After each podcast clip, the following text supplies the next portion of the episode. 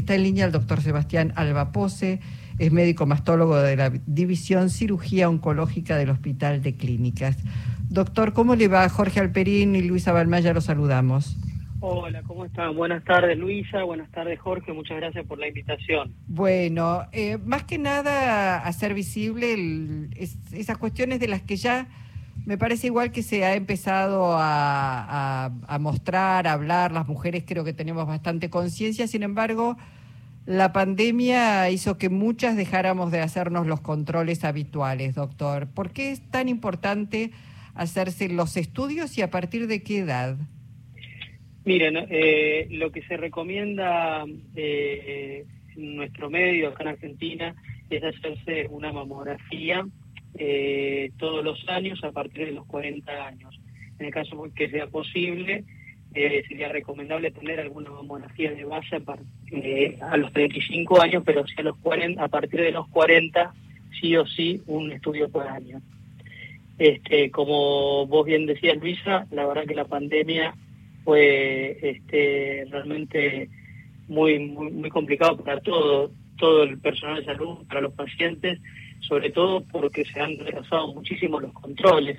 este, todavía vemos pacientes que vienen a la consulta después de dos, tres años y no se hace ningún estudio.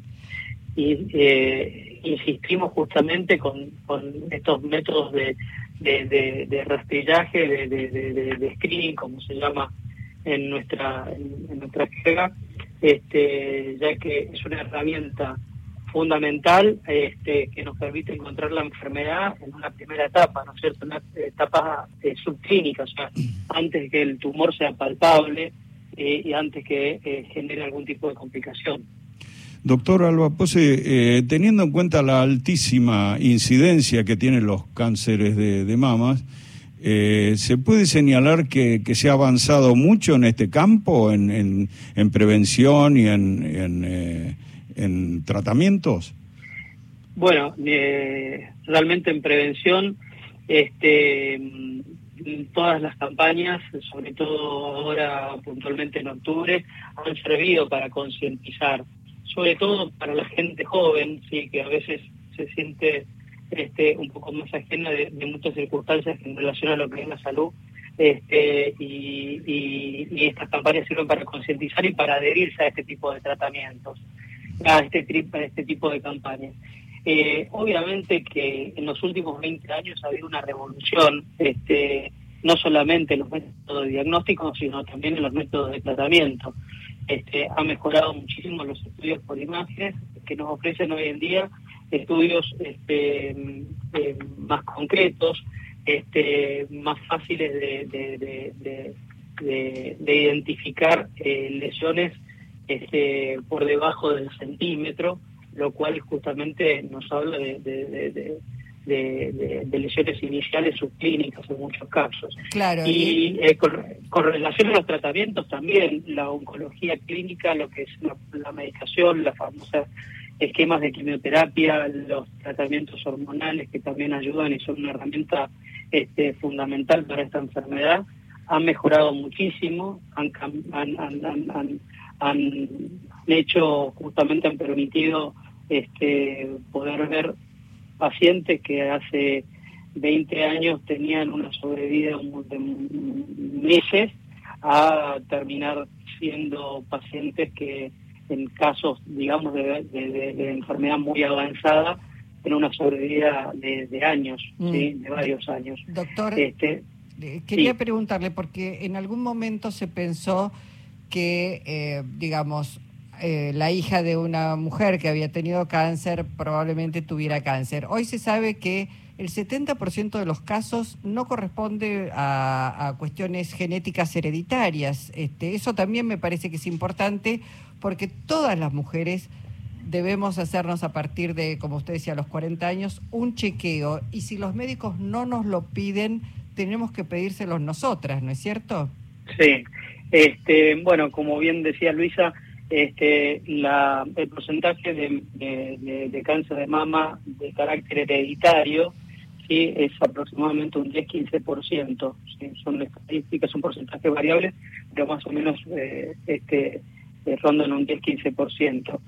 sí lo que se trata es de identificar cuáles son las pacientes que eventualmente pueden estar dentro de este tipo de este grupo de, de, pacientes susceptibles y, tratar de ofrecerles o seguimientos más estrictos o eventualmente tratamientos que reduzcan el riesgo de cáncer. ¿Hay alguna hay algún eh, elemento que diga que por qué se produce el cáncer? ¿Es hormonal? ¿Es el estilo de vida? ¿Es la alimentación? Eh, digo, o son es multicausal.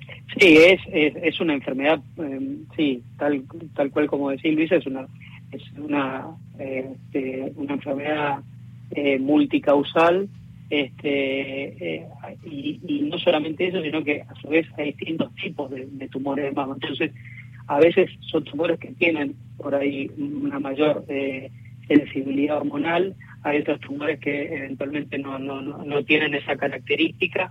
Uno podría ponerlo en relación a, a los tipos de alimentación, podría, bueno, se sabe que que, que, que, la obesidad se interpreta como un factor de riesgo, este, el alcoholismo, el tabaquismo, un poco, pero también tiene que tiene que ver, no, no, no puntualmente con el cáncer de mama, sino con otro tipo de, tipo de cáncer.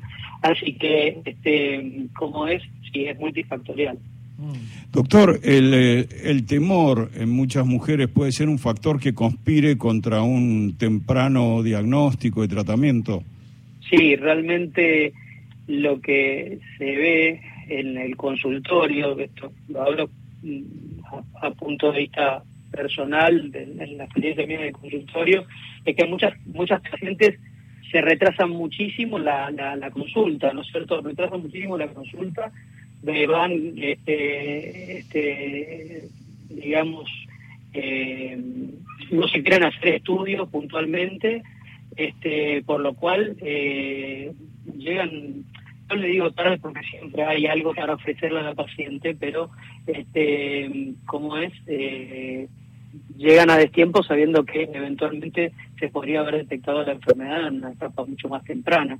Como dice usted, nos adhieren a, las campañas justamente de, de, screening, que no se hacen los controles, no se hacen los controles eh, anuales, eh, se hacen los controles cada tres años, dos, tres años, la verdad que esto necesita eh, un compromiso por parte de la paciente, necesita este, comprometerse con ella misma, ¿no es cierto?, de hacerse los estudios como corresponde. Claro, porque en muchos casos, doctor, eh, digamos en estadios muy tempranos, no siempre el cáncer de mama se manifiesta con un bultito, con un quistecito, con algo que la mujer identifica palpándolo, pero eh, muchas veces arranca tempranamente con agrupación de microcalcificaciones que son una alerta, ¿no? Exactamente. Este, muchas veces las imágenes eh, suelen ser, por decirlo de alguna manera, eh, suspicaces. Yo no soy imagenólogo mamario, esto no, no, eh, probablemente cualquier colega que se dedique a imágenes puede, decir una cosa distinta, pero eventualmente las imágenes suelen, suelen generar cierto grado de suspicacia, a veces la interpretación de de una, de una mamografía no es la misma dependiendo del profesional que la está viendo, por lo cual eso también yo creo que, que, condiciona el hecho de tener que comprometerse con hacerse un estudio anual, porque hay veces que la paciente se hace una mamografía, se interpreta como una imagen completamente normal, se hace una nueva mamografía el año, aparece algo que llama la atención y uno reviendo eventualmente las placas anteriores del año atrás, dice, mira, esto ya eventualmente dado la impresión de que podía ser algo sospechoso. Este, si el paciente hace esos estudios dos, tres años, cada dos, tres años, se pierde por ahí esa oportunidad. Lo importante de esta campaña es detectar al, tumor antes de que sea palpable, como bien decís, eh, eh, evaluando si hay alguna microclasificación, si hay alguna eh, alguna evidencia de algún, de, algún quiste complejo, algo algo que verdaderamente pueda llamar la atención y que amerite este, un estudio un poco más en profundidad.